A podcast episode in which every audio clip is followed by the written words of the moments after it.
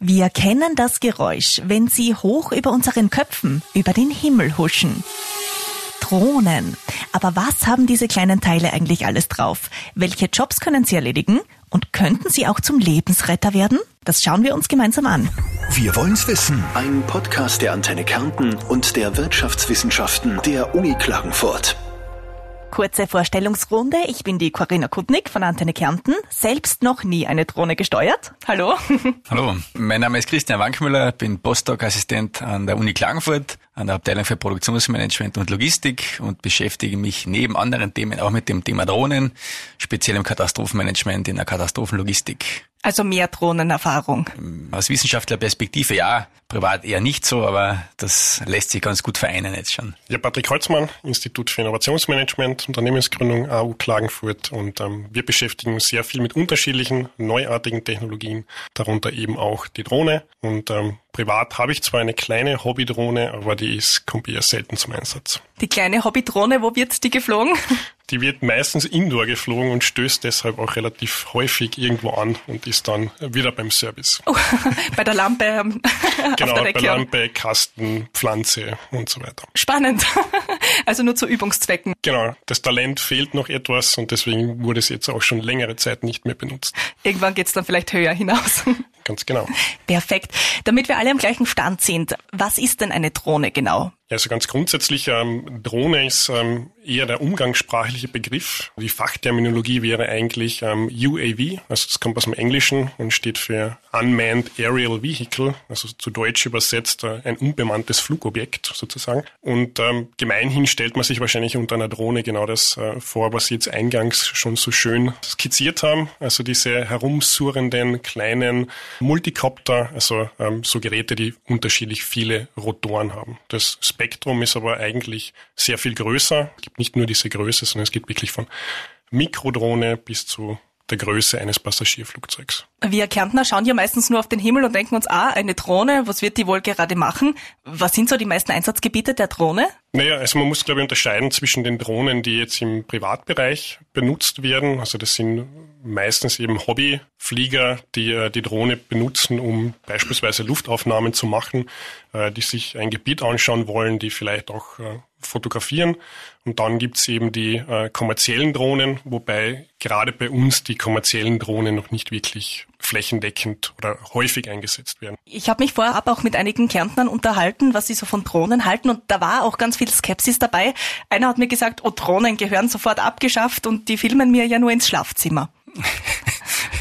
Ja, das ist vielleicht die, die landläufige Meinung. Wenn man sich äh, mehr mit dem Thema Drohne beschäftigt, dann sieht man, dass das äh, nicht nur jetzt für Filmaufnahmen geeignet ist, dieses Instrument, sondern für unterschiedlichste Applikationen, wie der Kollege Holzmann schon ausgeführt hat. Wir in der Katastrophenlogistik verwenden sie für unterschiedlichste Aufgaben. Vielleicht haken wir da gleich ein, weil Katastrophen mhm. und Drohnen haben vielleicht viele Kärntner noch nicht miteinander verbunden, aber da gibt's ganz, ganz spannende Einsatzgebiete. Man hat in den letzten Jahren gesehen, dass die Drohne äh, wesentliche äh, Effizienz und Effektivitätssteigerungen im Katastrophenwesen hervorbringen kann. Und es geht von, äh, von der Zulieferung von Defibrillatoren zu Atem-Kreislauf-Stillstandpatienten bis hin zu Covid-19-Antigen-Testkits, ähm, Suchaktionen mittels Drohnen, wo Wärmebildkameras auf Drohnen montiert werden, ähm, dann hin bis zur Lawinenüberwachung, wo Bergretter dann im Prinzip gewarnt werden, falls nachher eine zweite Lawine abgehen sollte, während sie äh, auf der Patientensuche sind. Also unterschiedlichste Einsatzgebiete, die jetzt auch schon äh, im Realeinsatz dann bewältigt werden. Nicht nur mehr zu Testzwecken, sondern auch immer mehr halt tatsächlich im Einsatz. Das heißt, auch jetzt gibt es schon Bergrettungen, wo die Drohne ein festes Mitglied, ein Bestandteil ist. Genau, ja. Die Bergrettung Südtirol verwendet unter anderem schon eben Drohnen im Realeinsatz. Da sind wir in Österreich noch etwas hinten, hinten nach, äh, weil die Österreicher scheinbar noch, äh, noch genauer wissen wollen, wie die Drohne funktioniert und wo sie tatsächlich einen Mehrwert bringt. Wie kann die Drohne da helfen in der Bergrettung? Welche Aufgaben übernimmt sie da? Spezielle Suchaktionen mittels äh, Wärmebildkamera ist genau die Anwendung, die jetzt dann äh, tatsächlich auch in Südtirol äh, eingesetzt wird. Und die anderen Anwendungen befinden sich noch in Testszenarien. Ist es da möglich, dass das in Österreich auch in den nächsten Jahren sozusagen umgesetzt wird? Rechtlich äh, schaut es in Österreich gleich aus wie in Italien. Ja. Es gibt äh, Regulatorien, die von der EU ausgeschrieben werden. Es ist eine Frage der Zeit, bis das tatsächlich dann im realen Satz noch äh, eben verwendet wird. Man muss ein bisschen abwarten noch und, und schauen, wie sich das dann noch entwickelt. Das heißt, da ist noch ein bisschen Arbeit zu genau, tun. Richtig, genau, ja. Wer entscheidet das dann, ob das passiert in Österreich oder nicht? Die Einsatzorganisationen. Ja. Die sind vielleicht auch noch ein bisschen skeptisch, Richtig, oder? Richtig, genau, ja. Okay. Äh, wie kann man den Skeptikern auch ihre Skepsis nehmen? Also wie kann man die Angst vor der Drohne nehmen? Ja, genau diese Frage haben wir uns ähm, eigentlich angeschaut in einem kürzlich veröffentlichten Paper. Und ähm, da haben wir uns der, der Adoption von Drohnen in, in Bergrettungseinsätzen gewidmet. Also wir haben in einem internationalen Forschungsprojekt uns angesehen, ähm, was bewegt jetzt Bergretter dazu, dass sie tatsächlich die Drohne adoptieren. Die Vorteile, die der Christian jetzt auch schon teilweise skizziert hat, sind ja theoretisch natürlich vorhanden, aber wenn die Drohne jetzt niemand adoptiert und tatsächlich im Einsatz verwendet, dann äh, verpuffen diese Vorteile natürlich. Und was wir gesehen haben, ist, dass primäre Motive eigentlich der Bergretter sind, um diese Drohnen auch zu verwenden, ist, dass sie sich davon erwarten, dass ihre eigene Leistungsfähigkeit dadurch verbessert wird. Also dass zum Beispiel die Suche nach Vermissten beschleunigt wird, dass das Einsatzgebiet vergrößert wird, also dass ich ein größeres Gebiet in der gleichen Zeit scannen kann oder aber auch, dass ich mich vielleicht selber nicht äh, mehr so großen Gefahren aussetzen muss, wenn ich die Drohne vorab vorausschicken kann. Das ist der eine ganz entscheidende Punkt. Und der zweite Punkt ist genau das, was auch schon angesprochen wurde. Es geht sehr stark darum, welchen Support ich von meiner Einsatzorganisation bekomme. Also die, die Bergretterinnen und Bergretter wünschen sich, dass mehr oder weniger die, die Organisation hinter ihnen steht, dass sie die, die Einführung der Drohnen adoptiert, dass sie sich bei Fragen oder auch bei Problemen an die Organisation wenden können und dann auch tatsächlich Hilfe erhalten, weil es einfach in dem Bereich wirklich noch sehr neu ist, mit Unsicherheiten und teilweise auch mit Ängsten verbunden ist. Mhm. Wer würde so eine Drohne steuern? Das ist ganz unterschiedlich. Also Drohnen, man unterscheidet grundsätzlich zwischen Drohnen, die ähm, mehr oder weniger person-operated sind, also wo wirklich eine Person, ein Mensch diese Drohne äh, aktiv steuert. Und dann gibt's aber auch ähm, das zweite Szenario, dass die Drohne wirklich computergesteuert eine Mission unter Anführungszeichen abfliegt. Da kann ich ähm, satellitengestützte Punkte beispielsweise auf einer Karte äh, markieren und die Drohne fliegt dann diese Punkte beispielsweise vollautomatisch ab und äh, erfüllt an jedem dieser Punkte entweder dieselbe oder unterschiedliche Aufgaben. Mhm, das heißt, der Vorteil könnte auch sein, dass da jetzt ein Bergreiter nicht selbst irgendwo in eine Schlucht hinunterklettern müsste, sondern die Drohne vorausschickt. Schauen. Genau, also das große Problem ist bei den, bei den Bergrettungsmissionen oder Einsätzen, dass sehr oft sehr unspezifisch ist, was ist genau passiert und wo muss ich denn die vermisste Person tatsächlich suchen. Also das ist ein, ein ganz großes Hindernis.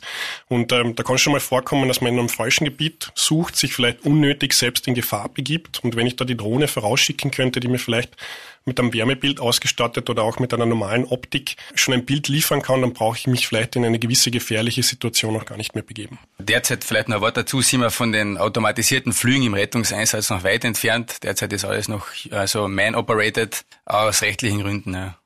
Könnte jetzt eine äh, Bergrettung in Österreich aber theoretisch schon hergehen und sagen, ich setze jetzt eine Drohne ein oder fehlen da jetzt noch rechtliche Grundlagen? Also sie könnte das tatsächlich machen, ja, aber es benötigt dazu eben die Vorbereitungsmaßnahme mit der Beantragung von dem Flug bei der Ausdruckkontrolle. Ähm, also so einfach geht das leider nicht, auch nicht im Realeinsatz. Da benötigt es trotzdem die ganzen behördlichen Schritte. Was wären da so Ihre Wünsche, wenn wir uns die nächsten fünf bis zehn Jahre anschauen? Was sollte da weitergehen in dem Bereich? Ähm, ja, vielleicht rechtliche Rahmenbedingungen, die etwas äh, flexibler sind, äh, die auch ähm, Realeinsatzflüge etwas äh, beschleunigen können. Ja, ich glaube, man muss ja differenzieren zwischen tatsächlich ähm, Einsätzen, die jetzt dazu dienen, um tatsächlich Menschenleben vielleicht auch zu retten oder zu schützen. Und da sollte es definitiv vereinfachte Regulatorien dann auch geben. Das heißt, man weiß jetzt zumindest mal, es gibt dieses Instrument und äh, könnte dabei helfen, Leben zu retten und man wird schauen, was daraus gemacht wird. Richtig, genau. Eine Frage, die wir auch ganz oft bekommen haben, ist, ähm, wenn da viele Drohnen unterwegs sind am Himmel, woher weiß man dann, wer wo fliegt und dass die nicht zusammenknallen oder irgendjemanden auf den Kopf fallen? Ja, das, das weiß man im, im Grunde genommen, weiß man das nicht, ja, wer welche Drohne steuert. Ja. Die Autocontrol sieht die Drohnen auch am Radar nicht, soweit ich weiß. Ja. Und deswegen gibt es eben diese äh, strengen rechtlichen Rahmenbedingungen, dass eben das nicht passiert, dass es nicht zu Kollisionen kommt zwischen Drohnen, zwischen Drohnen und Hubschraubern, zwischen Drohnen und Flugzeugen. Ja. Das ist die große Herausforderung. Genau, also das betrifft natürlich vor allem die, die Drohnen, die äh, person-operated sind. Also weil ich natürlich nicht weiß, ob jetzt beispielsweise in Welzeneck jemand seine Drohne starten lässt und ich lasse meine ähm, in Fichtring starten und man trifft sich irgendwie über der, über der Altstadt am alten Platz und man kracht zusammen. Das könnte theoretisch natürlich passieren. Ähm, genau, weil das eben person-operated ist und wenn ich sie, die Drohne nicht mehr im Blick habe, könnte es durchaus passieren, dass sowas äh, passiert. Deswegen sind auch Drohnen, die computergesteuert sind, die dann über sogenannte Schwarmintelligenz verfügen, wo jede Drohne dann tatsächlich weiß, wo sich die andere befindet, für so ein Szenario vielleicht die geeignete. Das heißt, theoretisch könnte es jederzeit passieren, dass zwei Drohnen zusammenstoßen derzeit und irgendwo neben uns landen. Theoretisch möglich wäre es, die Drohnen sind in der Regel mit Sensoren ausgestattet, die sie äh, daran hindern, dass sie, sie beispielsweise in Bäume oder andere Gebäude beispielsweise hineinfliegen. Ähm, aber natürlich kann so ein System auch einmal versagen und das könnte theoretisch auch passieren. Ja. Da denkt man Marcel Hirscher, damals beim Skifahren, Richtig, genau, der ja. sie fast abbekommen hat, die Drohne. Genau, und das war aber noch eine Drohne, die sehr viel größer und äh, schwerer war als die Drohnen, die mehr oder weniger der Hobbyflieger so einsetzt. Mhm. Das heißt, da braucht es in den nächsten Jahren auf jeden Fall auch noch Regelungen dazu. Na, die Regelungen sind, glaube ich, schon ziemlich, äh, ziemlich streng und auch klar für den Endnutzer. Vielleicht bräuchte es noch mehr Aufklärungsarbeit, ja, dass die Anwender sofort wissen, in welcher Kategorie sie unterwegs sind und äh, eben das Ganze beschleunigt wird dadurch und die Regeln klarer kommuniziert werden. Ja. Wir haben selbst gerade ein Projekt am Laufen, wo wir diese Specific Category äh, befüllen. Ja. Und äh, das ist eine immense Aufgabe. Ja. Das ist normalerweise ein Dokument mit 200 Seiten mit unterschiedlichsten, also Risikobewertungen, Ground Risks müssen bewertet werden, dann eben äh, Flight Risks. Man muss äh, vor Ort einmal Fotos machen über, also von der Flugstrecke. Man muss sich Gedanken darüber machen, wo man Spotter platziert, also Personen, die den Flug beobachten. Man muss Kontakt aufnehmen mit der Flugzentrale in, in Klagenfurt sozusagen, mit dem Dauer, wenn man so einen Flug anmelden will. Ja. Man sollte konstanten Funkkontakt zu allen Hubschraubern haben als Operator und das macht das Ganze extrem komplex und aufwendig. Mhm. Und man muss sich selbst einmal durchhandeln durch diese ganzen äh, bürokratischen Schritte, um da äh, richtig äh, vorgehen zu können. Ja, weil man hat als Laie, wenn man damit nichts zu tun hat, ja, ist es wirklich erdrückend fast schon ja, die bürokratischen Dinge. Eine Frage, die wir uns auch gestellt haben, wird es da irgendwann in Zukunft dann mal Highways geben am Himmel, also ähm, Autobahnen oder Bundesstraßen oder wie auch immer es dann im Himmel heißen wird, wo die Drohnen in geregelten Bahnen dahin fliegen? Wäre sicherlich vorstellbar. Also es ist jetzt auch so, dass der, der Luftraum natürlich äh, reglementiert ist und ähm, das ist ja die Arbeit beispielsweise der Ausdruckcontroller oder an den Dauern, dass ich weiß, äh, welches Flugobjekt sich in welcher Höhe, mit welcher Geschwindigkeit, auf welchem Kurs befindet. Solche Korridore zu schaffen, wäre vielleicht tatsächlich eine, eine Möglichkeit, um diesen Drohnenflugverkehr zukünftig auch zu regeln. Das heißt, da wird die Antenne Kärnten dann die Blitzer durchgeben von der Drohnenlaufbahn am Himmel. Vielleicht, ja. Oder die Polizei verwendet die Drohne als Blitzerinstrument. Das kann natürlich auch sein. Auch das ist möglich. Richtig. Das heißt, die Drohne hat auch wirklich ganz, ganz viele Einsatzgebiete, wo man sie möglicherweise verwenden könnte. Ich glaube, da sind die Grenzen der, des Innovationsgedankens sind da breit gefasst. Ja. Man hat jetzt schon uh, unglaublich viele Applikationen, die wir auch unter anderem untersuchen, wie die Defibrillatordrohne, rein aus dem medizinischen uh, Kontext heraus. Aber ich glaube, in der Zukunft gibt es da noch Applikationen, die wir jetzt noch nicht wirklich kennen und uh, die uns vielleicht sogar überraschen werden. Mhm. Ja. Sie sind selber beim Roten Kreuz? Genau, ja, richtig. Inwiefern spielt die Drohne da jetzt schon eine Rolle oder später mal? Also ähm, beim Roten Kreuz in Kärnten ähm, noch nicht wirklich. Das RK in Wien hat ja bereits Testflüge ähm, absolviert, wo Blutkonserven transportiert worden sind über eine Distanz von 200 Meter. Das hat in dem Testflug ganz gut schon funktioniert. Und inwiefern das jetzt im Roten Kreuz Österreich dann weitergetragen wird, äh, hängt jetzt, glaube ich, von weiterführenden Gesprächen ab zwischen den äh, Landesverbänden. Aber wenn es da jetzt auch ähm, aus Kärntner Sicht Bedarf gibt, dann ähm, setzen wir uns da sicher äh, ein. Wir haben ja auch in der Vergangenheit schon Projekte mit dem Roten Kreuz in Kärnten durchführen können, speziell Testflüge, wo eben Defibrillatoren vom Roten Kreuz bereitgestellt worden sind, die wir da mittels Drohnen eben transportieren konnten. Und da haben die Ergebnisse auch gezeigt, dass das tatsächlich gut funktioniert und die Zeitspanne zwischen zwischen dem Allein eines Atem-Kreislauf-Stillstandes und der Versorgung mit einem Defibrillator wesentlich verkürzt werden kann, ähm, das für uns aus logistischer Perspektive eben der, der wesentlichste Vorteil ist. Ja. Schnellere Reaktionsgeschwindigkeiten, Überbrücken von äh, unüberwindbaren Gegenständen auf der Straße, also Landtransport, wenn der nicht möglich ist, kann die Drohne zum Einsatz kommen und den Patienten dann versorgen oder zumindest den Defibrillator bringen. Mhm. Die Anwendung vom Defi muss natürlich dann auch gewährleistet sein, ja, durch einen Sanitäter oder irgendjemanden anderen, einer dritten Person, die sich damit auskennt. Sozusagen ist das Rote Kreuz da auch schon passiv involviert in dem Thema Drohne. Wie kann man sich das vorstellen? Packt da einfach die Drohne den Defi und äh, hebt sie in die Luft und über unsere Köpfe drüber schwebt sie dann dahin? Ja, es gibt da zwei Ansätze. Der erste Ansatz ist, dass der Defi tatsächlich an der Drohne befestigt wird mittels einem äh, so einem Fanghaken. Ja. Die Drohne landet dann am Einsatzort und äh, lässt dann die Drohne fallen sozusagen. Und die zweite Möglichkeit wäre mit einem Fallschirm, der Abwurf mit dem Fallschirm. Das haben wir auch schon getestet, funktioniert sogar ganz gut. Speziell für bewaldete Gebiete, wo die Drohne nicht landen kann. Okay, das heißt, die Drohne würde den Defi abwerfen und genau, der würde richtig. mit einem Fallschirm zu Boden segeln. Genau, richtig, ja. Also okay. Tests haben, mit dem System haben schon ganz gut funktioniert. Aber da befinden wir uns halt auch in einer rechtlichen Grauzone. Wir haben das auf einem Privatgelände natürlich durchgeführt. Wenn man das jetzt im Realeinsatz machen möchte, dann ähm, benötigt man dann tatsächlich äh, Berechtigungen von Ausdauerkontrolle etc. Aber da gibt's auf jeden Fall große Vorteile, was die Zeit dann angeht. Sonst müsste der Defibrillator irgendwie mit dem Rettungsauto von einem Ja, genau. Ort ja. Also der normale, der normale Versorgungsansatz ist ja der, dass eben ein Rettungsfahrzeug entsendet wird, plus ein Rettungshubschrauber oder bodengebunden ein Notarzt-Einsatzfahrzeug. Ähm, und wenn halt Hubschrauber und Notarzt-Einsatzfahrzeug nicht zum Patienten kommt, sprich das Rettungsteam nicht, äh, nicht äh, den Patienten erreichen kann, da geht es um Sekunden, da geht es um äh, Minuten. Und da bietet eben die Drohne eine Möglichkeit, diese Zeitspanne gut zu überbrücken. Das mhm. haben wir auch schon mittels mathematischen Optimierungsverfahren berechnen können, dass die Drohne im Schnitt viel schneller ist als der Hubschrauber. Und äh, das bedeutet ja für den Patienten dann eine bessere Überlebenswahrscheinlichkeit. Spannend, was es alles für Einsatzgebiete gibt, weil wenn man die Drohne sieht, man denkt eben dann nur so an, ja, macht Fotos vom Wörthersee oder Nicht so. Nur. Nicht nur. Genau. Mhm. Ja, das ist, glaube ich, dem Verständnis geschuldet, dass man sich eben tatsächlich unter der Drohne diesen Multicopter vorstellt, also diesen Rotoren ausgestattete Fluggerät, an, die, an das ich dann natürlich unterschiedlichste Dinge dranhängen kann oder Sensoren dranbauen kann. Aber wie erwähnt, es gibt ganz unterschiedliche Formen von Drohnen. Also es gibt Drohnen, die nur ein paar Zentimeter groß sind, die eher ausschauen wie ein, ein Hubschrauber. Es gibt dann eben tatsächlich die ganz großen Drohnen, die wie Frachtflugzeuge oder Passagierflugzeuge mit einer Spannweite von 60 Metern. Da kann ich natürlich dann ganz andere Dinge damit tun. Aber grundsätzlich kann ich, oder sind viele Anwendungsbereiche eben so gelagert, dass ich entweder was dran schraube an die Drohne, zum Beispiel um, um, Bilder machen zu können. Was aber auch ganz interessant ist, beispielsweise sind Technologien, die entwickelt werden zum Feuerlöschen beispielsweise. Also wir hatten mhm. ja vor kurzem diese schweren Waldbrände auch in Niederösterreich und da gibt's äh, unterschiedliche Ansätze auf der Welt, wie man das jetzt äh, bewerkstelligen könnte oder was Drohnen da tun könnten. Und da gibt's auch ganz äh, spannende Einsatzbereiche. Das heißt, die Drohne kann auch zum Feuerwehrmann werden.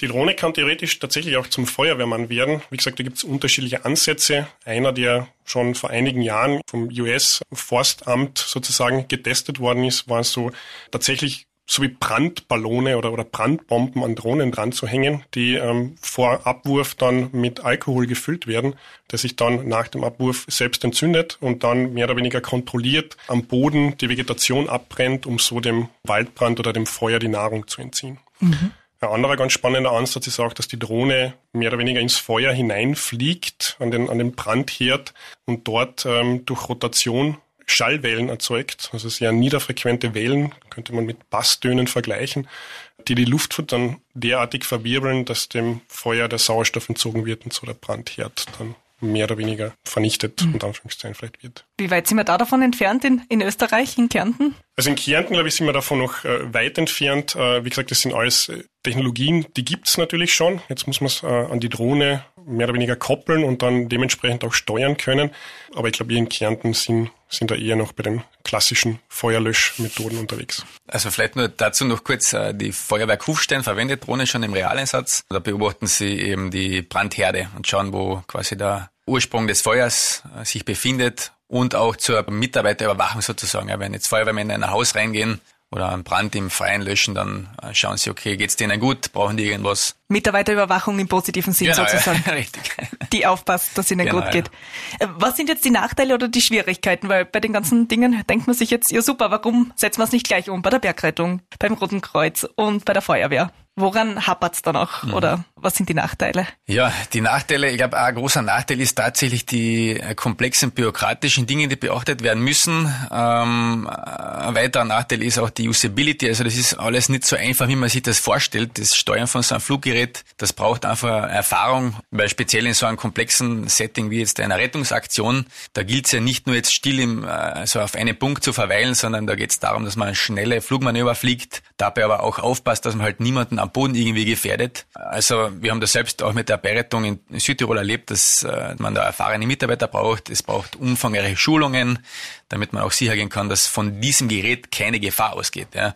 Mhm. Weil wenn man jetzt zu einem Rettungseinsatz noch ähm, ein Gefahrenpotenzial hinzufügen würde, dann wäre das Ganze ja noch viel komplexer und äh, für alle Beteiligten noch risikobehafteter. Und die Akzeptanz natürlich auch von Hubschrauberpiloten, die sehen das natürlich als Risiko für, für sie selbst als Hubschrauber da die Technik halt jetzt noch nicht so weit ist, dass der Hubschrauber mit der Drohne autonom äh, kommunizieren kann. Und von dem her verlangt es da wahrscheinlich auch noch mehr Einbindung äh, von Rettungshubschrauberpiloten, um dem Ganzen diesen negativen Wink, sage ich mal, ein bisschen abzunehmen. Vor allem, wenn dann jeder eine Drohne hat, dann ist da oben ja was los am Himmel. Genau, ja. Ja, ganz grundsätzlich kann man sagen, dass alle neuen Technologien natürlich äh, zunächst mit, mit Ängsten und mit Unsicherheit verbunden sind. Also man weiß nicht genau ähm, über die Leistungsfähigkeit beispielsweise Bescheid. Man, man hat vielleicht auch Bedenken, ob man diese Drohne in dem Fall jetzt auch tatsächlich korrekt verwenden wird können. Also man hat so eine gewisse Unsicherheit auch in dem Bereich, fehlende Erfahrungswerte.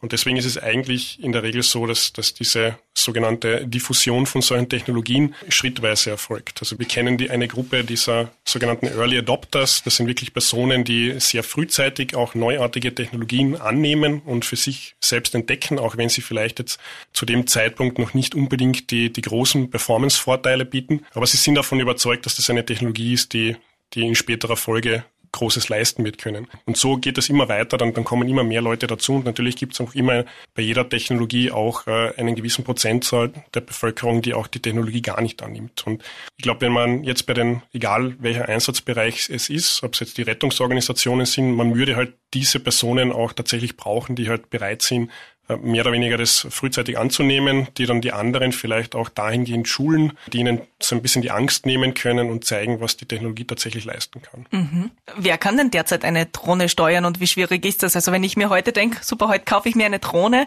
wie weit ist der Weg, bis ich mit der wirklich herumfliegen darf? Was habe ich da für Schritte zu beachten? Also ganz grundsätzlich, der Kollege hat eh schon darauf verwiesen, ist die Austro Control ist die, die Behörde, die für Drohnenflüge zuständig ist. Und es gibt ganz grob gesagt zwei Kategorien. Das eine ist die Open-Kategorie. Das ist das, was mehr oder weniger den Hobbypilot oder die Hobbypilotin betrifft. Mhm. Äh, da ist es dann ganz entscheidend, wie schwer die Drohne ist. Also da reden wir wirklich vom tatsächlichen Abfluggewicht der Drohne. Ist die Drohne unter 250 Gramm schwer, dann fällt sie in diese sogenannte Spielzeugkategorie und kann relativ problemlos betrieben werden, ohne dass ich irgendwie Zusatzqualifikationen brauche. Da ist dann die einzige Vorschrift, ich muss mich mit dem Benutzerhandbuch auseinandersetzen und äh, mich damit beschäftigen. Und umso schwerer die Drohne wird, umso komplexer werden dann die Anforderungen. Es geht bis zu einem eigenen Drohnenführerschein und ähm, ja, besteht dann aus einem Theorie und einem Praxisteil und dann ähm, ja, bin ich mehr oder weniger Drohnenpilot oder Drohnenpilotin und darf auch diese Drohne in den dafür vorgesehenen Regionen fliegen. Also mhm. darf sie nicht zum Beispiel Leute über Klagenfurt, dürfte ich sie eigentlich nicht steigen lassen. Aha, weil? Weil ich einen gewissen Sicherheitsabstand äh, zu Gebäuden beispielsweise in der Regel einhalten muss und ähm, das wäre innerhalb vom städtischen Gebiet wahrscheinlich relativ schwierig. Mhm, und das lerne ich, wenn ich den Führerschein mache. Genau. Wo ich darf und wo nicht. Genau. Und ab welchem Alter darf man eine Drohne fliegen? Also ab zwölf muss man, glaube ich, sich dann ähm, registrieren lassen und unter zwölf Jahren, glaube ich, ist das äh, problemlos dann ohne irgendeine Registrierung möglich. Vor allem man stellt sich ja auch schwierig vor und gefährlich, wenn jetzt ein Kind vielleicht hergeht und die mhm. Fernsteuerung findet vom Papa und äh, lasst mal die Drohne in die Luft. Richtig, ja. Also man empfiehlt auch, dass Kinder äh, nicht ohne ähm, Aufsicht der Eltern da eine Drohne steuern. Ihre Drohne daheim im Wohnzimmer ist gut versteckt, wenn Sie nicht daheim sind, oder? Die ist gut versteckt und der Akku ist aktuell entfernt. ist gescheit, muss man dann wahrscheinlich mitdenken hin und wieder.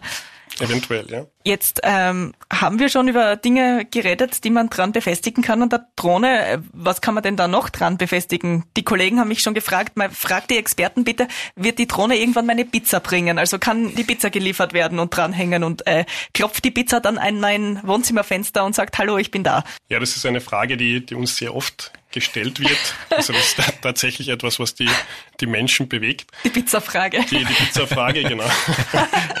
es gibt tatsächlich Projekte in, in dem Bereich. Also zum Beispiel äh, der Fahrdienstleister Uber, den man bei uns ja auch mittlerweile kennt. Mhm. Äh, die haben in San Diego zum Beispiel 2019 so ein Projekt ge gelauncht, äh, das ähm, in ihrer Sparte Uber Eats, also die machen nicht nur diese Fahrdienstleistungen, sondern haben eigentlich ein breiteres Portfolio. Und da ist es tatsächlich darum gegangen, äh, Essen zu liefern. Allerdings war das Projekt äh, so aufgestellt, dass nicht mehr oder weniger die Drohne bei mir am Fenster klopft und mir dann meine Pizza direkt in die Hand liefert, sondern es war so, dass die, die Restaurants mehr oder weniger die Speisen an die Drohne übergeben und die Drohne bringt dann die Speisen zu einem vorab mit dem Fahrer definierten Abholplatz und die Auslieferung erfolgt dann konventionell mhm. durch einen äh, Essenszusteller oder Stu Zustellerin und der übergibt mir dann tatsächlich auch die Ach, langweilig. Ich im Kopf, die Drohne klopft am Fenster.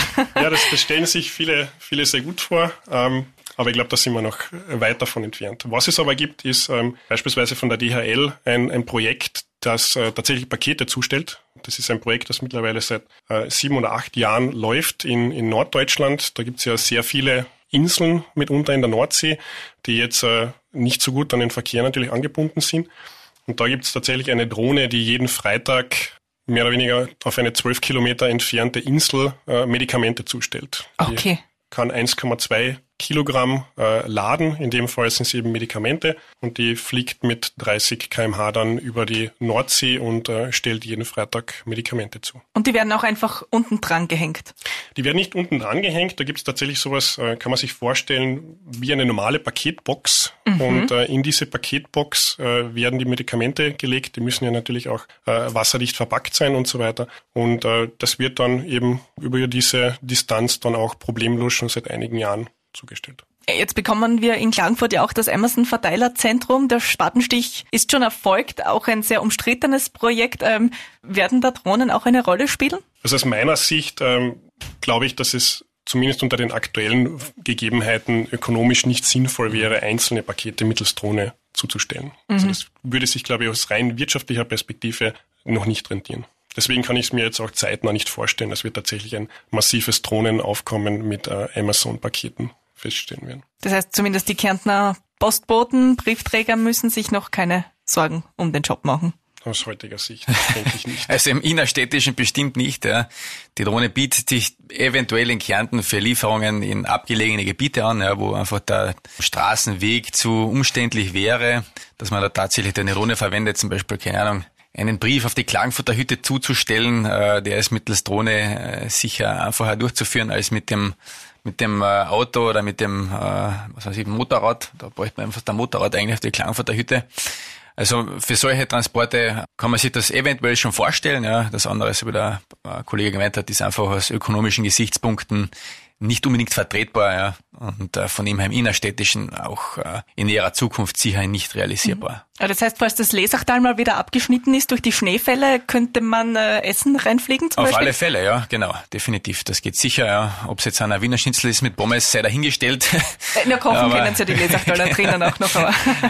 aber es gibt äh, auch äh, Nahrungsergänzungsmittel, das sind hochkohlenhydratische äh, Schokoriegel, die mittels Drohnen auf alle Fälle lieferbar sind die haben, glaube ich, über 1500 Kalorien, so ein Schokoriegel, mit dem kommt man schon einmal über einen Tag drüber. Okay. Aber es ist jetzt kein Wiener Schnitzel, ist nicht Pommes, aber. Also da müssten wir aber auch wieder bei der Bergrettung wahrscheinlich dann ansetzen, oder? Ja, um genau, richtig. Also die Flüge werden sicher von der Bergrettung durchgeführt oder vom äh, BMI, Bundesministerium für Inneres, ähm, die dann in Kooperation mit den Hubschrauberpiloten äh, sich da abstimmen und die Flüge durchführen. Eine Frage, die wir auch bekommen haben, war, Gibt es da irgendeine Stelle, die entscheidet, dieser Flug ist gut, der geht in Ordnung, der ist unnötig, da geht es jetzt um nichts Lebenswichtiges. Äh, wird das irgendwo derzeit koordiniert, was genehmigt wird oder was nicht? Ja, genau. Also die Genehmigungshochheit hat die Ausdruckkontrolle in Österreich. Die bewertet dann eben die ähm, Dokumente, die man einreicht, eben die Risikobewertungen etc. Da gibt's ähm, die ConOps muss man quasi ähm, liefern. Das ist das Betriebskonzept sozusagen. Man beschreibt den Testflug, den man vorhat ähm, und gibt dazu zusätzlich noch die SOAR ab. Das ist so eine Risikobewertung. Also welche Risiken potenziell auftreten können während dem Flug, sei es jetzt an irgendeiner Hubschrauber, der die Flugstrecke ähm, passieren könnte, sei es jetzt irgendein ähm, bewohntes Gebiet, das überflogen werden sollte, etc. Diese Dokumente werden von der Ausdruckkontrolle geprüft und die Ausdruckkontrolle entscheidet dann über die Machbarkeit und Durchführbarkeit mhm. des Testflugs. Stichwort jetzt ein bewohntes Gebiet überfliegen. Jetzt sind wir wieder bei dieser äh, Angst, die viele Kärntner haben, mhm. ähm, dass man da beobachtet wird, wenn die Drohne beim Fenster vorbeifliegt. Mhm. Wie reell ist das wirklich? Wo kann ich überall gefilmt werden? Es ist halt so, dass man auf eine Drohne ja ähm, hochauflösende Kameras im Prinzip und theoretisch montieren könnte. Ja. Das heißt, mit diesen hochauflösenden Kameras kann man ja mittlerweile schon auf 200, 300 Metern Top-Bilder produzieren. Ja. Und da der Abstand zum bewohnten Gebiet, soweit ich jetzt weiß, 150 Meter betragen sollte mit den 250 Gramm Drohnen, ist es natürlich äh, ja schon realistisch, dass man Fotos aufnimmt, ja auch im privaten Bereich. Ja. Nur ist halt dann die große Frage, was das bringt. Ja. Ich mein, aus technischer Perspektive ist es natürlich machbar. Ja.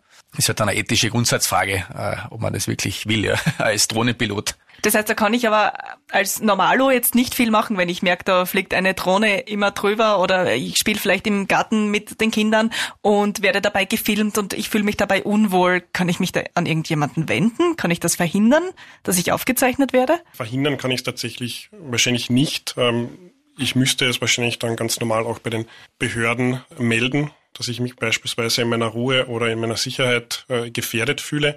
Die Wahrscheinlichkeit, dass das passiert ist, wenn man sich die Größe des Marktes für Drohnen anschaut, das in diesem Consumer-Bereich, aber eher gering. Also es kann schon mal sein, dass vielleicht irgendwo in der Nachbarschaft jemand tatsächlich eine Drohne startet, um vielleicht das eigene Haus oder das Grundstück oder den Baumbestand zu kontrollieren oder einfach nur aus Spaß.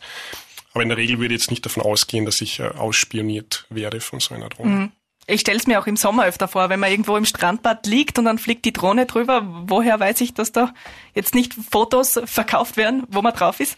Ja, weiß ich tatsächlich hm. nicht. Das ist ein Problem, das ganz ähnlich gelagert ist wie mit den Smartphones. Also wir haben ja tatsächlich heute jederzeit die Möglichkeit, auch Fotos von mir selbst, aber natürlich auch von anderen zu machen. Und äh, ich weiß es in der, in der Regel ja auch gar nicht. Ja. Vielleicht taucht irgendwann später ein, ein Foto auf, das mir gar nicht bewusst ist und dann muss ich dann tatsächlich eben die die entsprechenden rechtlichen Schritte dann auch mhm. setzen. Das heißt, daher rührt auch diese Skepsis vieler Kärntner, dass man es einfach nicht kontrollieren kann. Vermutlich, ja.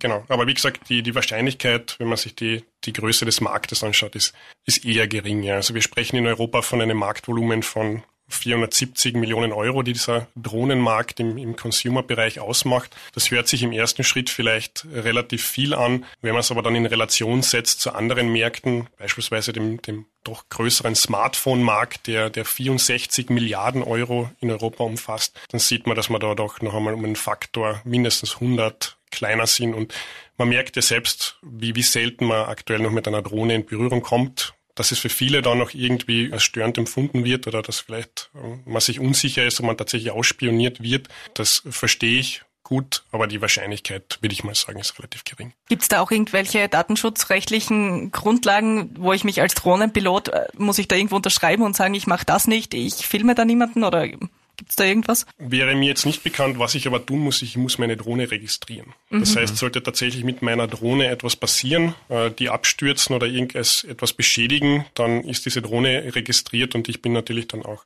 ähm, ja, muss diesen Schaden dann auch dementsprechend dann wahrscheinlich ersetzen. Also soweit ich das jetzt mitbekommen habe, ist ja die österreichische Rechtsprechung da jetzt auch in, ähm, in, im Zugzwang der Aktualisierung. Ja, die müssen sich auch anpassen an die jetzigen Umstände, da das Ganze jetzt ja immer aktueller wird. wird es da vermutlich in den nächsten äh, ein, zwei Jahren auch äh, Verschärfung der Rechtsprechung geben. Es ist einfach wie bei jeder neuen Technologie. Es gibt viele Absolut Vorteile, die wir schon erwähnt haben, aber mhm. auch Nachteile natürlich, die es jetzt gibt. Richtig, genau. Ja. Genau, ja. Und es dauert dann einfach eine gewisse Zeit, also bis sich dann wirklich diese Anwendungsgebiete herauskristallisiert haben wo die Drohne tatsächlich einen Mehrwert bietet. Man kann sich das so vorstellen, am Anfang die Technologie ist neu. Sie wird dann auch bis zu einem gewissen Grad äh, gehypt. Also man kann sich theoretisch sehr viele Anwendungsgebiete vorstellen, wie zum Beispiel eben dieses äh, Paketzustellen oder die Essenszustellung. Und wenn diese Erwartungen dann über den Zeitverlauf eher realistischer bewertet werden, dann fallen ganz viele dieser Anwendungen einfach auch weg. Und ähm, dann kommen dann so ganz äh, langweilige Gründe wie ökonomische Gründe beispielsweise zum Tragen, wo ich dann sage, es, es rentiert sich unterm Strich einfach nicht. Ja. Das heißt, was könnten Sie den Kärntnern ausrichten, denen wir die Angst ein bisschen nehmen wollen vor der Drohne? Ja, wie gesagt, äh, die, die Anzahl der Drohnen, die unterwegs ist, ist, ist sehr gering. Man sollte sich vielleicht jetzt auch nicht äh, gleich von jeder Drohne ausspioniert fühlen. Es gibt sehr viele Anwendungsbereiche im Privaten. Beispielsweise es werden Hochzeitsfotos mit Drohnen gemacht oder es wird tatsächlich, äh, was im Immobilienbereich auch schon mittlerweile häufig ist, dass man Luftfotos eines Objekts macht, damit sich ähm, der Interessent oder Interessentin was vom Grundstück vorstellen kann oder eine Luftperspektive hat. Also es gibt sehr viele Anwendungsbereiche, die jetzt vielleicht nicht unbedingt darauf abzielen, mich auszuspionieren. Mhm. Aufgabe der Wissenschaft ist es sicher da, ähm, intensivere Aufklärungsarbeit zu leisten. Es freut uns ja, dass wir heute hier sein dürfen. Vielleicht äh, tragen wir beide heute ein wenig dazu bei, dass wir den, den Hörerinnen und Hörern die Angst etwas nehmen können äh, vor dem Fluginstrument Drohne. Und wir laden auch gerne die Bevölkerung ein, dass sie bei uns an der Uni vorbeikommen. Wir nehmen uns gerne die Zeit, dass wir, äh, so wie heute hier in, äh, in, der, in dem kleinen Kreis da uns austauschen über Vor- und Nachteile von äh, nicht nur jetzt Drohnen, sondern von anderen Dingen, natürlich auch andere Technologien, 3D-Druck etc. Und im weitesten geht's halt um Informationsweitergabe, Aufklärung und offene Kommunikation ist, glaube ich, das Wichtigste. Zur Aufklärung, äh, was wissen die Leute am wenigsten über die Drohne? Ja, vermutlich, dass das äh, weite Aufgabenspektrum und die, und die Möglichkeiten jetzt nicht nur der Kameras an die Drohne zu montieren und äh, Bilder zu machen oder Videos zu machen, sondern eben die weite Spannbreite in Richtung Medizin, in Richtung Katastrophenlogistik. Agrarwirtschaft ähm, ist außer Themenbereich, der jetzt von Drohnen immer mehr ähm, ja, auf Drohnen setzt, ja, zum Beispiel für äh, Baumwachstumüberwachung, für Pestizidverteilung, ja, mhm. für Rehkitzdetektion, bevor der äh, Rose Meer über ein Feld fährt, wird eine Drohne genommen mit Wärmebildkameras, um zu schauen, ob ein Rehkitz sich versteckt in dem Feld, ja, um das Rehkitz natürlich nicht zu überfahren dann. Man mhm. holt's raus, bevor der Traktor kommt. Das heißt, das findet auch jetzt schon statt? Genau, ja, das sind Anwendungen, die jetzt tatsächlich auch schon im realen Einsatz sind. Wie läuft das genau ab mit den Landwirten und dem Rehkitz? Ja, also in der Regel funktioniert so, dass, dass man äh, die Drohne in der Früh startet. Mhm. Da ist eine Wärmebildkamera montiert. Ähm, da sind die Temperaturunterschiede einfach am größten. Mhm. Und dann fliegt jemand das Feld, das äh, zum Mähen bereit ist, ab. Und äh, wenn dann die Wärmebildkamera eben ein Rehkitz entdeckt, das, das große Problem ist ja, dass die Kitze liegen bleiben, auch wenn die Mama mhm. Sich entfernt hat, dann würde dieser Operator eben reingehen und das Rehkitz dann tatsächlich raustragen, bevor eben und einen sicheren Platz bringen, bevor eben der Mähdrescher kommt und dann das Feld auch abmäht. Ja. Und das so kann man mhm. tatsächlich auch zum Tierwohl mit der Drohne was beitragen. Ja. Das heißt, da werden jetzt schon Leben gerettet, Tierleben gerettet durch die Drohne. Da werden tatsächlich auch schon Tierleben gerettet. Ähm, ein anderer Einsatzbereich auch in der, in der Landwirtschaft wäre zum Beispiel, dass ich mit einer Drohne Felder abfliegen kann, zum Beispiel nach einem Hagelunwetter, um zum Beispiel äh, zu schauen, ob jetzt mitten im Feld Hagelschlag passiert ist und äh, wie groß vielleicht auch die Ausfälle in der Ernte sind. Das ist aktuell relativ schwierig, weil ich habe nur die Möglichkeit, tatsächlich reinzugehen und dann zu versuchen, irgendwie das ähm, äh, so festzustellen, trampelt vielleicht aber noch zusätzlich irgendwie was nieder und wenn ich mit der Drohne das abfliege, dann, dann kann ich tatsächlich den Schaden schon feststellen, ohne noch weiteren Schaden selbst zu verursachen. Jetzt werden sich dann alle Kärntner Einsatzorganisationen zusammensetzen und brainstormen und sagen, so, was könnten wir mit der Drohne machen? Wir hoffen, wir hoffen, ja. Gibt es ja. sonst noch Einsatzgebiete, über die wir noch nicht gesprochen haben?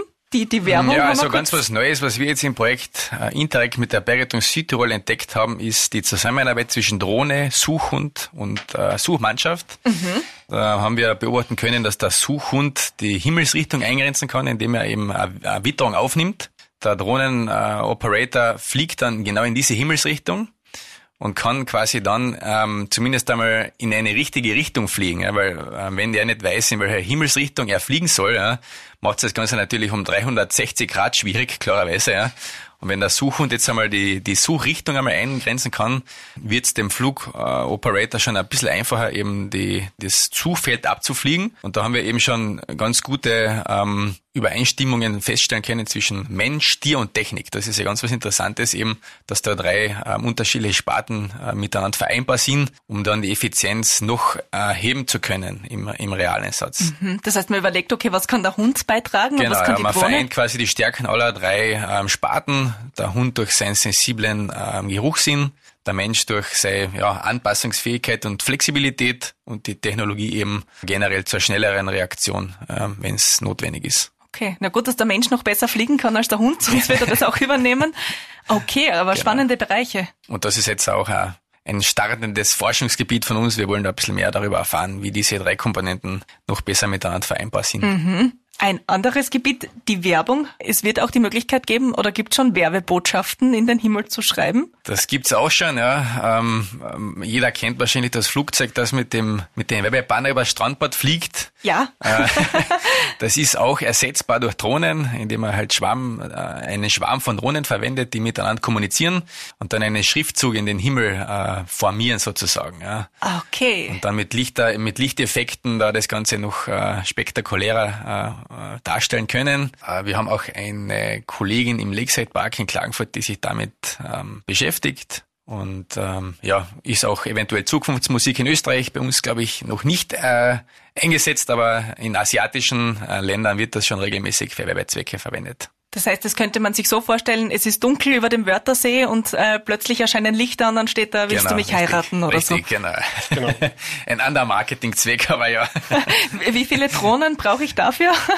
Ja, da reden wir schon von ein paar Dutzend, damit man da einen, hoch, einen hochauflösenden Schriftzug hinbekommt. 50, mhm. 60 Drohnen. Okay. Schon, ja. Aber das heißt, es wäre ein neuer Werbemarkt, der auch denkbar ist. Auf alle Fälle, ja. Also den Werbemarkt gibt's, der ist schon eröffnet worden, speziell mhm. von asiatischen Unternehmen. Ähm, und österreichische Unternehmen versuchen da ein bisschen mitzuziehen. Ist halt dann auch im Prinzip eine, eine ökonomische Frage, ob man äh, sich einen ganzen Schwarm an Drohnen besorgt äh, und äh, das dann ökonomisch vertretbar ist, sagen wir so. Ja. Wenn, die Werbe, wenn die Werbekosten höher sind als die potenziellen Einnahmen, dann ist das auch wieder zu überlegen. Gell? Weil man denkt sich im ersten Moment, hä, wieso soll das jemand machen? Aber der Hubschrauber fliegt ja auch mit der Werbebotschaft. Genau, richtig, ja? Genau, ja. Früher hat man das auch nicht so hinterfragt, dass genau. der da seine Runden zieht mit dem Banner. Aber wir beraten die Antennen natürlich sehr gern, falls sie da Pionierarbeit leisten wollen und äh, tatsächlich Drohnenwerbung in Zukunft interessant ist. Dann. Bei Klagenfurt West wird geblitzt und Sie hören es am Himmel. Genau. Immer wieder bei den Blitzer. genau. Okay. Was vielleicht noch ein, ein interessantes Gebiet auch ist, was, ähm, was viele Personen auch äh, bewegt, ist dieses Thema Personentransport an sich. Also mhm. es gibt auch Projekte, um mehr oder weniger autonome Drohnen einzusetzen, um Personen in sogenannten Flugtaxis zu transportieren von A nach B. Also da gibt es seit ähm, mehreren Jahren von unterschiedlichen Anbietern Bestrebungen, vielleicht auch solche Dinge tatsächlich auf den Markt zu bringen. Das heißt, die, die Drohne könnte uns selbst von A nach B fliegen? Genau, also die Drohne könnte autonom Personen von A nach B fliegen und es gibt aber auch ähm, andere Unternehmen, die setzen eher auf die Selbststeuerung. Die okay. machen sich das Prinzip der, der Drohne oder des Multicopters, ähm, nehmen sich das, äh, ja, ziehen das heran und ähm, bauen dann mehr oder weniger so Fluggeräte, die ich dann selbst relativ einfach steuern kann. Müsste ich mich da dann festhalten wie beim Schlepplift im Winter auf der Alm? Ich habe tatsächlich einen Sitz. Also ich kann mir das so vorstellen wie ein kleines Flugzeug. An jedem Ende ist, sind halt zwei Rotoren montiert, also wie man diese klassischen Quadcopter eben so kennt und mhm. äh, gesteuert wird über einen Joystick. Okay, wie so ein Einsersessellift. Genau, ja. Und das ist jetzt Zukunftsmusik oder das gibt schon irgendwo? Das gibt es tatsächlich schon. Also da wird auch schon seit Jahren daran geforscht und gearbeitet und es gibt auch schon einige Anbieter, die diese Fluggeräte jetzt auf den Markt bringen, kosten um die 100.000 Euro und ähm, so kann dann jeder, der sich das leisten kann und das möchte, kann dann auch zum Pilot oder Pilotin werden. Es gibt's aber nicht in Österreich wahrscheinlich, oder? Also bei uns hätte ich es noch nicht gesehen, aber es, die Vorreiter sind wieder mal die USA, was das angeht. Es gibt aber auch in Skandinavien schon Unternehmen, die sich mit dem auseinandersetzen und ähm, die sehr werbewirksame Videos dann auch online stellen, wo halt dann ein Pilot oder eine Pilotin über eine Wüste beispielsweise hinweg fliegt und wo die Leistung demonstriert wird. Das würde ich dann verwenden wie ein Taxi, um von einem Ort zum anderen zu kommen oder was wären da die Einsatzgebiete? Also so stellen sich zumindest die Unternehmen vor, dass ich äh, mehr oder weniger den, den Traum vom Fliegen dann in die breite Masse bekomme oder so ganz klassische Anwendungsfälle, äh, diese, diese Megastaus beispielsweise, die man von diesen amerikanischen Megacities zum Beispiel auch kennt, dass ich die im Idealfall vielleicht umfliegen könnte. Ja. Also noch eine weiterführendere Idee äh, zu dem Konzept ist das fliegende Rettungsauto, mhm. wo quasi ein Behandlungsraum äh, ja, zum Fliegen gebracht wird, wo ein Sanitäter drinsteht oder anderes medizinisches Personal, um speziell in, im innerstädtischen Bereich noch schneller eben von A nach B oder von A zum Krankenhaus zu kommen und parallel dazu während dem Transport schon äh, medizinische Versorgung halt anbieten kann. Okay, das heißt, wo Sie früher bei Zurück in die Zukunft über fliegende Autos gesprochen haben, sind wir jetzt bei Richtig, fliegenden genau, Drohnen. Ja. Oder im Endeffekt im fliegenden Rettungsauto. Mhm. Die Möglichkeiten werden wie so häufig nur von der Fantasie beschränkt und alles, was technisch umsetzbar ist, wird, glaube ich, früher oder später dann auch einmal zumindest probiert werden. Ob das dann auch tatsächlich am Markt angenommen wird, das ist dann halt die zweite Frage. Ja, ich stelle es mir gerade vor, wie ein Stau ist und die Leute fliegen darüber dahin. Äh, da würden dann die, die Superreichen sich in die Luft verlagern. Könnte man sich das dann so vorstellen? Auf der einen Seite hat es sicher mit, äh, mit finanziellen Möglichkeiten zu tun, auf der anderen Seite wiederum die rechtlichen Rahmenbedingungen. Ja. Ähm, man kann sich das wahrscheinlich schon erkaufen, ja. Ähm, aber in einem äh, Staat wie Österreich kommt man, glaube ich, mit Geld nicht unbedingt weit, wenn man sich über das Recht setzen will. Von dem her sind da alle vom Recht gleich, ja, oder sollten vom Recht gleich sein. Sollten, ja. ähm, und von dem her, ähm, ja, definitiv eine finanzielle Frage, aber im Endeffekt ähm, eine Rechts, äh, eine Rechtsfrage. Wenn wir so ein bisschen in die Zukunft schauen, unser Podcast heißt ja auch, wir wollen es wissen, äh, müssen wir uns auch Sorgen machen, was die verschiedenen Arbeitsplätze angeht, dass da jetzt der Taxifahrer vielleicht ersetzt wird oder vielleicht der Bergretter oder der Pizzabote? Ähm, es kommt, glaube ich, auf den Kontext drauf an. Ja, im, im Rettungswesen, in der Katastrophenlogistik braucht es definitiv den Menschen, ja, ähm, weil wenn jetzt der Defibrillator zu einem Patienten gebracht wird und der nicht auf dem Brustkorb befestigt wird, dann hilft es dem Patienten im Endeffekt ja nicht. Ja. Das heißt, ähm, aus zukünftiger Perspektive werden da vermutlich äh, neue Berufe entstehen. Es werden Berufe vermutlich auch ein bisschen äh, wegfallen, ja. Aber es wird sich, äh, so wie bei vielen anderen Technologien, die Waage halten. Also ich denke auch, dass die Menschen sich wenig Sorgen machen müssen. Wenn man sich die, die Historie so anschaut, es hat immer wieder Branchen gegeben, die verschwunden sind durch den Einsatz neuer Technologien. Dafür sind andere entstanden. Ich glaube, den Menschen wird es in dem ganzen System immer brauchen. Also es braucht jemanden, der diese Drohnen dann auch entwickelt, jemanden, der die Drohnen wartet, jemand, der die, die Software vielleicht auch schreibt, damit die Drohne selbstständig fliegen kann. Ich glaube, die Jobs werden sich unter Umständen vielleicht verändern, zumindest einige der Jobs, aber ich glaube nicht, dass die Menschen jetzt Angst haben müssten vor der Drohne. Wann könnte sich oder wird sich was ändern bei den Drohnen in den nächsten fünf Jahren oder zehn Jahren oder dauert das 50 Jahre, bis sie salonfähiger wird? Das ist eine gute Frage. Ähm, wenn man wieder zurückblickt, also Drohnen gibt's ja nicht erst seit fünf oder seit zehn Jahren, sondern diesen unbemannten Flug, äh, den gibt's beinahe so lange wie den bemannten Flug. Also so, sobald sich die, die Menschen Gedanken darüber gemacht haben, wie sie selbst fliegen können, relativ knapp darauf haben sie sich auch überlegt, wie, wie man jetzt unbemannte Flüge gestalten könnte. Also das Beginn des 20. Jahrhunderts hat es tatsächlich schon gestartet. Jetzt aktuell haben wir eben diese, diese Diskussion mit diesen eher kleinen Drohnen. Ähm, wie gesagt, im, im Militär zum Beispiel ist ja auch ein ganz großer Bereich oder, oder auch in der äh, Logistik fürs Warehousing und so weiter werden teilweise schon Drohnen eingesetzt. Da kriegt man es halt nicht mit. Nicht so deutlich, als wenn jetzt der Nachbar seine Drohne startet. Mhm. Was wäre Ihr Wunsch, äh, wenn die Kärntner jetzt hinausgehen und am Himmel eine Drohne sehen? Bis jetzt haben viele oft gesagt, Drohne und brauche ich nicht und weg damit. Was wäre Ihr Wunsch, was sich da im Denken der Leute verändern sollte oder könnte? Na, dass die Drohne jetzt ähm, nicht nur eben für Filmaufnahmen eventuell im Himmel ist, sondern tatsächlich für, für wichtigere Dinge oder für wichtigere Aufgaben, wie zum Beispiel eben die Lieferung eines Defibrillators oder die Lieferung eines Notfallmedikaments an einen Patienten, der das unbedingt benötigt. Oder ähm, dass die Drohne jetzt gerade auf einem äh, Suchflug nach einem äh, Patienten sich befindet. Also der Denkhorizont, dass der ein wenig breiter ist, sagen wir so. Ja. Mhm. Und Ihr Wunsch? Ja, ich glaube einfach weniger, weniger Furcht auch vor der Technologie. Also wie gesagt, ich kann all diese Ängste und Unsicherheiten natürlich äh, nachvollziehen. Die sind, sind nur menschlich. Aber wie gesagt, meistens bin, bin jetzt ich als Individuum wahrscheinlich gar nicht so interessant, als dass ich permanent ausspioniert werden sollte. Also ich glaube, dieses breitere Denken, dass tatsächlich die Drohne vielleicht jetzt äh, für etwas Wichtigeres gerade in der Luft ist, als vielleicht ein Foto von mir zu machen, das ist etwas, dem ich mich anschließen kann. Vielleicht werden wir ja auch fotografiert, genau. genau, die Flughöhe wir erinnern zwar relativ begrenzt. Äh, aber hören. gleich hoch wie bei Ihnen daheim im Wohnzimmer, wo die Drohne fliegt. Vielleicht sogar etwas höher. Fotos von uns gibt's auf jeden Fall auf Antenne.at, gleich wie der ganze Podcast und wie auch das Studienangebot der Fakultät für Wirtschaftswissenschaften der Uni Klagenfurt, wo man dann bei Ihnen sich auch informieren kann oder vielleicht im Kurs sitzen und wo es vielleicht auch mal um die Drohne gehen wird. Ganz genau. Dann geht's für Sie jetzt nach Hause und wahrscheinlich ganz altmodisch mit Auto oder zu Fuß und nicht mit der Drohne, oder? Genau, aber noch nicht nach Hause, sondern noch an die Uni. Wir müssen weiterarbeiten. Sehr brav, sehr fleißig. Bei mir sind Sie entlassen. Arbeit für heute Ende. Dankeschön. Wir wollen's wissen. Ein Podcast der Antenne Kärnten und der Wirtschaftswissenschaften der Uni Klagenfurt.